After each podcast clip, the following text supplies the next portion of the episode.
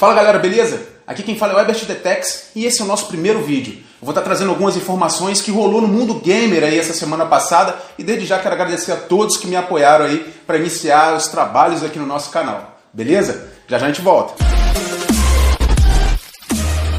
Então vamos lá. Primeira notícia. Dia 5 de fevereiro chegou ao Brasil o primeiro Tecnosport do mundo. É isso daí, olha só, confira. Dia 5 de fevereiro foi lançado oficialmente no Brasil o Radô, o primeiro Tecnosport do mundo, uma mistura de eSport com realidade aumentada.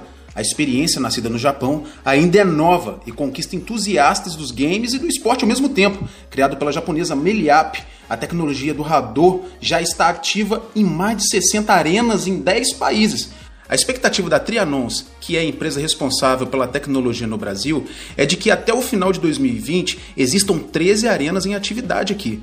Com o Radu, os jogadores se movem sem restrições no ambiente real, enquanto interagem com a realidade aumentada. Os jogadores ainda precisam correr, pular, agachar e colaborar com a equipe, mantendo assim os benefícios chave para a saúde. E como todo bom lançamento não fica fora dos rumores, Resident Evil 8 é a bola da vez agora. Novos rumores dizem que o próximo Resident Evil, no caso o Resident Evil 8, voltará à visão em primeira pessoa, com o protagonista de Resident Evil 7. Segundo a Really on Horror, a empresa alemã de jogos Games.d alega que Resident Evil 8 deve ser lançado daqui a 18 meses ou 2 anos. Será ambientado no leste europeu e terá como inspiração para o cenário e o design de inimigos o período medieval. Uma das afirmações é de que os zumbis usarão armaduras de cavaleiros e portarão espadas. Além disso, a ação será bem intensa, muito parecido com a DLC Not a Hero de Resident Evil 7 Biohazard. Meio difícil de acreditar, mas no mundo gamer tudo é possível.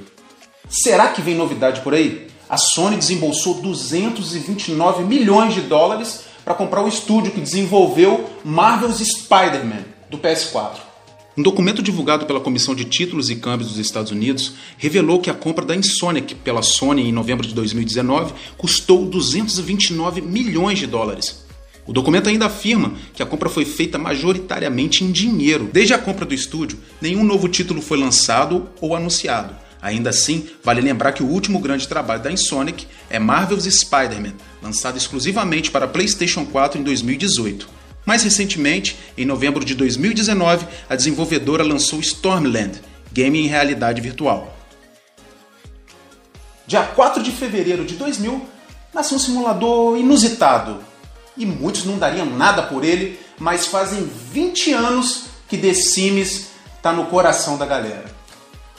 Em 1991, uma grande tempestade de fogo destruiu várias casas em Oakland e Berkeley, na Califórnia. O primeiro imóvel a ser queimado foi de Will Wright, que precisou fugir rapidamente e acabou perdendo tudo.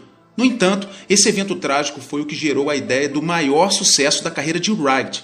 Enquanto construía e imobiliava sua nova casa, ele teve a inspiração de criar um jogo que fosse uma simulação desse processo. E no dia 4 de fevereiro de 2000, o primeiro jogo da franquia chegou ao mercado. O que seria um simulador de arquitetura passou a ser um inusitado simulador de vida, que depois se tornou um dos games mais populares de todos os tempos. Atualmente, com quatro títulos principais, diversas expansões e alguns spin-offs, a série da EA Electronic Arts conquistou vários jogadores, desde os mais hardcores até os casuais.